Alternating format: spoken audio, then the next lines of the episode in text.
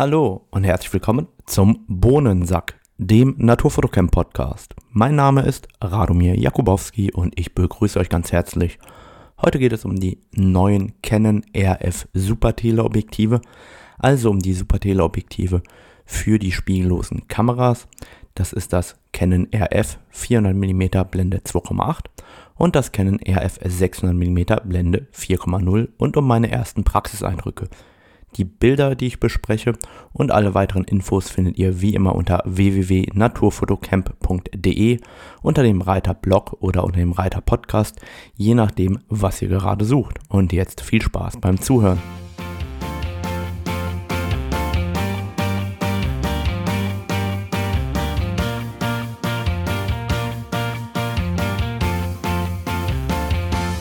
Junge, Junge, Junge. Also, das war wirklich anstrengend. Mai, Juni, Juli. So oft, so früh aufstehen und so viele fotografische Projekte. Und da habe ich mich besonders gefreut, dass ich die neuen Canon Super Tele am Start hatte und die eben auch ausgiebig testen konnte. Hashtag Authentizität an der Stelle. Das waren Vorserienmodelle, sogenannte Sample, die ich einsetzen konnte auf der einen Seite für Videoproduktionen und auf der anderen Seite zum Fotografieren. Habe die auf zwei Reisen dabei gehabt, das heißt, ich konnte schon einige Eindrücke sammeln, habe ähm, einige 10.000 Bilder damit machen können. Trotzdem spreche ich dann immer noch von einem ersten Eindruck, weil im Endeffekt muss man so ein Objektiv immer erst ein, zwei Jahre eigentlich immer wieder dabei haben und benutzen, damit man sagen kann, es ist wirklich ein langfristiger Eindruck. Dazu sollte ich sagen, es wurde kein Einfluss auf mich genommen, ob oder überhaupt, was ich dazu sage. Das heißt, eigentlich waren das Leihstellungen für äh, ein Projekt und dabei ist sozusagen jetzt mein Erfahrungsbericht und oder der Podcast eben hinten mit abgefallen, was ähm, für mich, denke ich, ganz nett ist, dass ich einfach ein wenig mehr über die neuen Super Tele erzählen kann. Vorweg, ich habe ja selber das Canon EF 400 mm 2,8 LIS in der aktuellen Variante Version 3. Und das heißt, ich kann es eigentlich auch immer nur damit vergleichen. Das heißt, beim RF 400er ist der Vergleich natürlich zum EF 400er sehr, sehr nah. Umgekehrt ist es so, dass ich kein 600er EF zum Vergleichen habe, kann da also eigentlich nur davon erzählen, wie ich es selbst empfinde, nicht äh, vergleichen mit der EF-Variante. Eins vorab, ähm, die neuen Supertele sind nicht teurer geworden. Das heißt, es sind die ersten RF-Objektive, die genauso viel kosten wie das EF-Pendant. Das heißt, das Canon RF 400 mm 2,8 LIS USM kostet 12.999 Euro. Und wer das Canon RF 600 mm Blende 4,0 LIS USM haben möchte, der bezahlt dafür 13.999 Euro. Und jetzt dürft ihr euch überlegen, ob ihr dafür einen Kredit bei der Hausbank aufnehmen wollt oder nicht. Ich rate ja immer davon ab, für Konsumgüter irgendeine Form von Krediten aufzunehmen. Kommen wir erstmal zu den augenscheinlichen Unterschieden oder erstmal zum Auspacken. Also grundlegend, wer schon mal einen Canon Super Tele gekauft hat, der weiß, wie das daherkommt. Also es ist total easy. Da kommt ein großer Karton. In dem großen Karton ist meistens noch ein Karton drin. In dem Karton ist dann ein sehr, sehr großer Köcher. Seit der EF IS3 Variante ist das so ein, was ist denn das? Das ist irgendwo eine Mischung zwischen Kunststoffkoffer und ähm, einem weicheren Köcher. Und dieser weiche Köcher sozusagen, da ist das Teleobjektiv dann drin. Dieser weiche Köcher, keine Ahnung, wofür man den benutzt. Ich würde den persönlich für gar nichts benutzen. Bei mir kommt das Objektiv einfach in den Rucksack rein. Dazu liefert Canon die Streulichtblende, einen Rückdeckel und einen Frontdeckel. Dieser Frontdeckel ist eigentlich von Generation zu Generation immer mal verändert worden, ist aber immer noch der letzte Schrott. Also keine Ahnung, warum zur Hölle kein Hersteller, egal ob Canon, Sony oder Nikon, hier mal einen vernünftigen Frontdeckel machen. Also ich kaufe die immer bei Fremdherstellern, entweder gedreht aus Kunststoff oder fürs 200 habe ich mittlerweile einen äh, gedruckten aus dem 3D-Drucker, weil ähm, diese Deckel, die da mitgeliefert werden, sind super unpraktisch. Das heißt, die stülpt man über diese Streulichtblende und Frontlinse drüber. Und ähm, ich weiß nicht, wer in der Praxis so viel Zeit hat, das Ding drüber zu stülpen und abzumachen. Ich jedenfalls nicht, wenn was passiert. Und deswegen finde ich diese Deckel, die da dabei sind, wirklich den, naja, ich, ich darf nicht laut aussprechen im Podcast. Ähm, jedenfalls finde ich die nicht ganz optimal. Wenn man jetzt dieses Tele aus dem Koffer oder aus dem Köcher nimmt, dann ist erstmal wenig Unterschied zur EF-Variante. Wer von der IS-2-Variante kommt, der denkt sich erstmal, boah, ist das Ding leicht geworden. Wer die IS-3-Variante hat, der, fühlt sich erstmal heimisch. Das heißt, die Bedienelemente sind alle gleich. Diese ganzen ähm, Einstellungen für AF, für den Bildstabilisator und so weiter, die sind alle identisch. Auf die Schalter will ich eigentlich gar nicht eingehen ähm, nur auf einen einzigen, und zwar den, der die IS-Modi angibt, weil ich festgestellt habe in den Workshops, dass doch regelmäßig gerade bei den IS-Modis Verwirrung herrscht. Und zwar, was ist IS-Modi 1, 2, 3 bei Canon?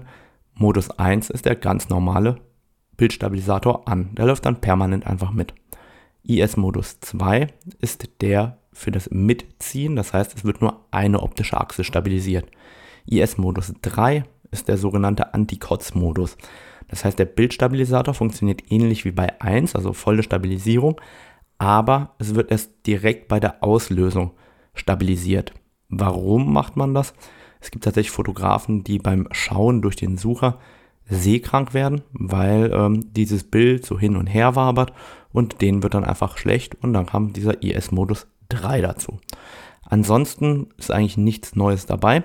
Nur die Entfernungsanzeige oben auf den Objektiven, die fehlt wie bei allen RF-Objektiven. Das kann man sich einblenden lassen bei den R-Kameras. Also dann sieht man quasi im Sucher oder auf dem Display hinten die Entfernungsanzeige, wenn man im manuellen Modus ist. Und ansonsten ist die einfach nicht mehr da.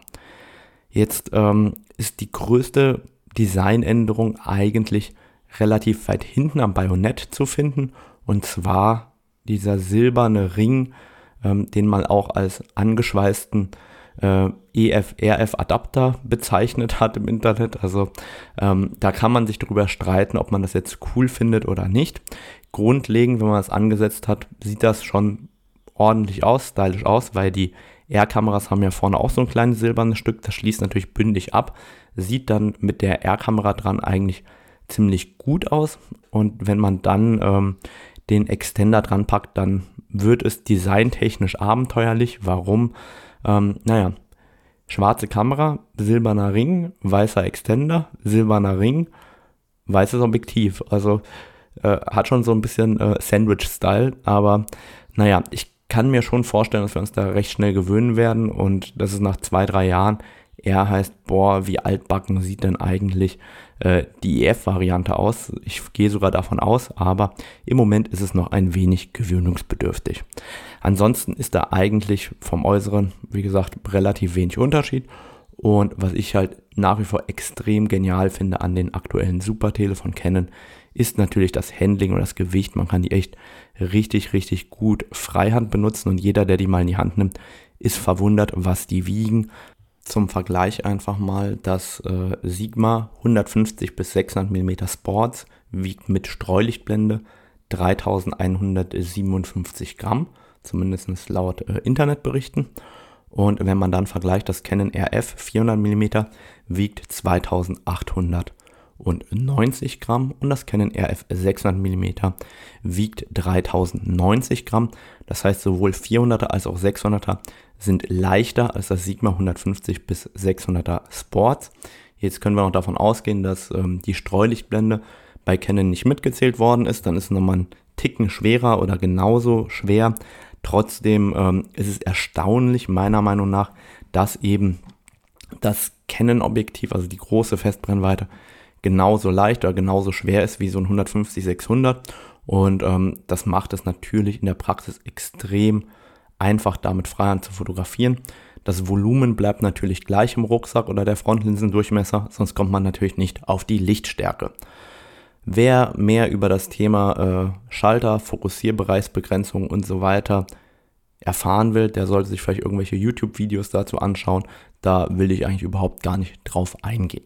Kommen wir mal zu den wesentlichen Faktoren. Also ich habe das äh, EF 400 mm LES Version 3 seit vielen Jahren im Einsatz, also seitdem es erschienen ist und habe jetzt die RF-Variante rein vom optischen Aufbau.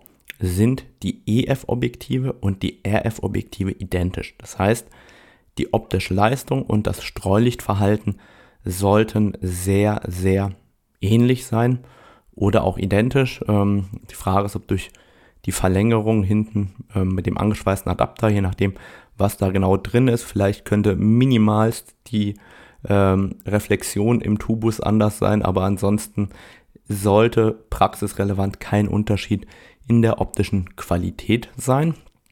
Die Unterschiede zwischen EF und RF Objektiv, die beziehen sich vor allem auf einen anderen Bereich. Und zwar ist es so, ähm, dass die EF-Variante ähm, immer adaptiert wird auf die R-Kamera. Und die RF-Objektive haben ja diese sogenannte Echtzeitkommunikation zwischen Kamera und Objektiv. Und das bedeutet, dass sie sich eben schneller austauschen können untereinander als die EF-Variante. Ansonsten ist es so, dass die RF-Variante zwei AF-Motoren hat und die EF-Variante ein AF-Motor hat. Das wird aber keinen Unterschied an der Canon EOS R5 machen, mit der ich getestet habe. Warum? Weil diese zusätzliche Geschwindigkeit nur dann ins Spiel kommt, wenn man eine Kamera mit einem größeren Akku hat. Und die einzige Kamera mit einem größeren Akku ist bis jetzt nur angekündigt und das ist die Canon EOS R3. Ich vermute, falls eine Canon EOS R1 kommt, die auch. Aber dann haben wir eben auch Kameras, die ein Canon RF Super Tele schneller ansteuern können als die ähm, EF-Variante. Das heißt, wir können die Potenziale vom RF-Objektiv erst heben mit den neueren Kameras und man muss da ganz klar auch sagen, wir müssen später bei der Betrachtung des Autofokus unterscheiden zwischen Kommunikation und Motiverkennung auf der einen Seite und AF-Geschwindigkeit auf der anderen Seite. AF-Geschwindigkeit ist, wie schnell geht dieses Objektiv zum Beispiel aus dem Nahbereich in den Entfernungsbereich und wieder zurück. Das ist messbar, da kann man sagen, okay, so und so lange brauche ich, um von A nach B zu kommen beim Fokussieren. Und dann ist die andere Frage, wie schnell erkennt die Kamera das Motiv. Und das ist abhängig von der Kommunikation zwischen Kamera und dem Objektiv. Ansonsten ähm, sagt Canon, dass der Bildstabilisator besser geworden ist. Da werden wir auch drauf eingehen. Und die Frage ist, wie ist die Qualität mit den neuen RF-Extendern, um da zu schauen, weil natürlich ist ein Unterschied zwischen EF und RF, dass man an EF den EF-Extender verwendet und an RF den RF-Extender.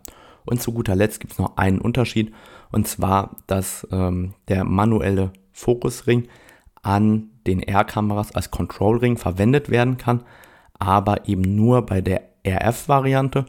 Und ähm, um es offen zu sagen, bei mir ging das noch nicht. Dazu fehlt im Moment noch das Firmware-Update für die Canon EOS R5 und R6. Das wird mit Sicherheit bald kommen aber noch ist es nicht da. Das heißt, ähm, das Feature konnte ich nicht testen, also keine Ahnung, wie das funktioniert.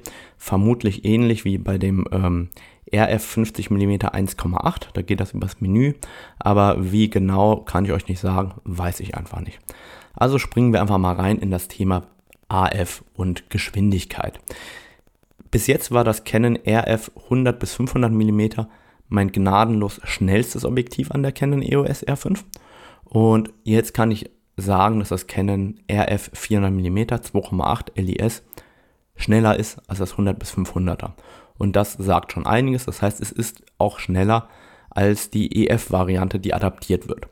Jetzt unterscheide ich erstmal ähm, zwischen dem Motiverkennen und der reinen Geschwindigkeit. Also ich habe das Gefühl, dass das RF anders angesteuert werden kann als das EF. Also, dass das EF recht gleichmäßig angesteuert wird, also eine AF-Geschwindigkeit, und dass die RF-Variante deutlich stärker variieren kann. Das heißt, wenn man sagt, von 2 Meter Abstand bis äh, 10 Meter Abstand ist relativ eindeutig nichts, was im Fokus ist, dann rennt der AF-Motor an der Stelle schneller durch.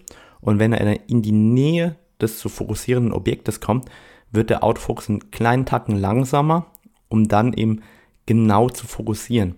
So richtig fällt das aber eigentlich erst auf mit ähm, den Extendern dran. Das heißt, ähm, da ist es so, dass der Autofokus gefühlt viel mehr Varietät in der Geschwindigkeit zeigt. Das heißt, der unterscheidet, wie schnell er aufs Motiv erstmal zurennt Und dann ähm, um den Fokuspunkt verringert er die Geschwindigkeit. Also beim Sofa Extender merkt man das.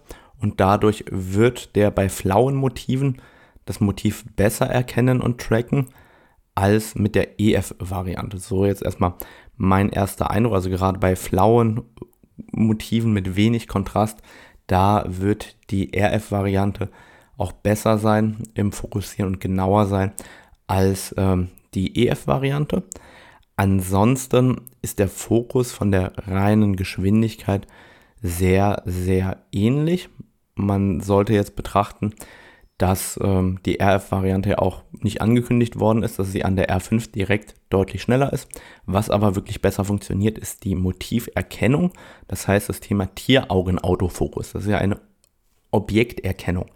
Und diese Objekterkennung funktioniert mit der RF-Variante deutlich schneller als mit der EF-Variante. Und diese Beobachtung habe ich schon äh, mehrfach gehabt und auch mehrfach hier im Podcast berichtet, dass die EF-Objektive je nach Alter deutlich langsamer Objekte, also Tiere, Tieraugen, Menschen, Menschenaugen erkennen, als es der Fall ist an den RF-Objektiven. Also die RF-Objektive sind einfach viel, viel schneller in der Motiverkennung und das fällt mir einfach mit den ganzen RF-Objektiven, die ich mittlerweile habe, immer, immer wieder auf.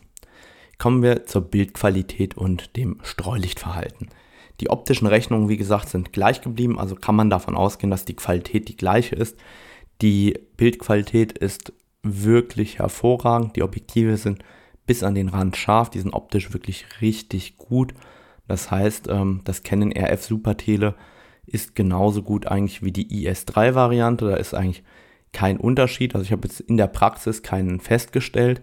Natürlich gibt es äh, bis jetzt bei Adobe noch nicht mal Objektivkorrekturen. Ähm, das heißt, ich konnte das Ganze sozusagen nackig testen und da ist die Bildqualität einfach hervorragend. Bei der EF-Variante ist mir aufgefallen beim absoluten Gegenlicht, es gibt so einen Punkt, ab dem in einem bestimmten Winkel zur Sonne das Gegenlicht kippt und der Lensflare oben, also diese Oran das orangene Licht, das reinströmt, oben abgeschnitten wird. Das wird die RF-Variante mit Sicherheit auch haben. Das ähm, ist aber für die meisten nicht praxisrelevant. Das heißt, ich provoziere das vielleicht ein, zwei Mal im Jahr und in der gesamten Dauer, wo ich damit fotografiert habe, ist mir das nicht passiert. Das tritt eben extrem selten auf. Damit äh, ist das meiner Meinung nach auch nicht wirklich praxisrelevant. Aber diesen Punkt wird es mit Sicherheit geben. Ansonsten ist die Bildqualität eigentlich ähm, der nackte Wahnsinn. Wie immer bei Offenblende tipptopp scharf. Eine angenehme, schöne kleine Vignette eigentlich keine chromatischen Aberrationen. Also, ähm, was soll man dazu sagen? Es ist halt einfach nahe der Perfektion. Mehr geht eben kaum. Ähm, vielleicht wird irgendwann mehr gehen, wenn man nochmal eine Variante weitergeht. Da kann man vielleicht mit neuen Vergütungen noch einen kleinen Tacken mehr rausholen. Aber ich meine, die kennen super Teleobjektive waren und sind schon immer mit das Geilste, was es auf dem Markt gibt. Und dementsprechend kann man hier einfach ein Häkchen dran setzen. Wer 13.000 bzw. 14.000 Euro für ein Objektiv ausgibt, der kriegt eine optisch gute Qualität. Wäre ja auch traurig, wenn das nicht der Fall wäre. Jetzt ist die Frage, wie sind die neuen RF-Extender im Vergleich zu den EF-Extender? Und da sollte man erstmal anschauen, okay, die RF-Extender sehen anders aus. Die ragen deutlich tiefer in den äh, Objektivkörper hinein, also in den Tubus. Die sind dadurch gefühlt einen kleinen Tacken kompakter geworden. Aus dem Bauch heraus würde ich sagen, die sind auch leichter. Ich hatte es aber nachgewogen. Der RF-Extender war 15 Gramm schwerer als der EF-Extender. Also da hat sich rein von der optischen Konstruktion sehr, sehr viel getan. Auch die Rücklinse sieht ganz anders aus. Das heißt, da hat Canon den komplett neu designt und neu entwickelt. Und ich vergleiche das Ganze mit meinem Canon EF Extender Version 3. Und mein Zweifach-Extender in der Version 3 wurde von mir liebevoll über viele Jahre benutzt. Das heißt, er hat sehr viele Macken, er hat äh, viele Stöße abbekommen, ist mir oft auf den Boden gefallen. Also das einzige Teil, das mir ständig auf den Boden fällt, ist mein Extender. Ähm, hat Risse im Gehäuse und ähm, erstaunlicherweise ist er nach wie vor richtig scharf. Vielleicht ist das ja auch meine Justage gewesen, dass ich den so oft runter habe fallen lassen, bis er optisch perfekt war. Wer weiß das schon. Jedenfalls ähm, ist der EF-Extender bei mir ähm, schon viele Jahre im Einsatz und umso erstaunlicher finde ich nach wie vor die Qualität.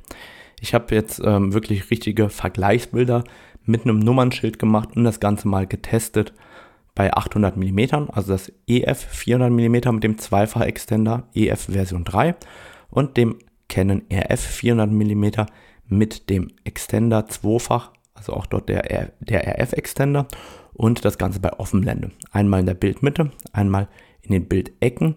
Ich stelle euch da Vergleichsbilder rein unter www.naturfotocamp.de und ähm, packe auch den Link natürlich in die Show Notes mit rein.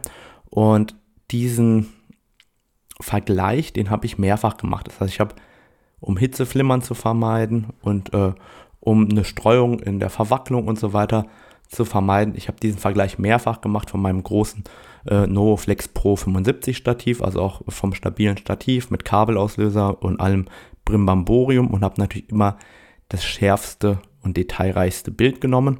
Und die Unterschiede sind aus meiner Sicht relativ gering. Aber gehen wir erstmal darauf ein, wo die Unterschiede tatsächlich liegen in der Bildqualität, weil da fängt man dann an, auch gewisse Unterschiede wahrzunehmen. Also würde ich die Vergleichsbilder irgendwie einem Einsteiger zeigen, der würde sagen, da ist kein Unterschied. Ähm, unter uns Freaks, da ist ein Unterschied. Also, wie oder was sehe ich an Unterschieden?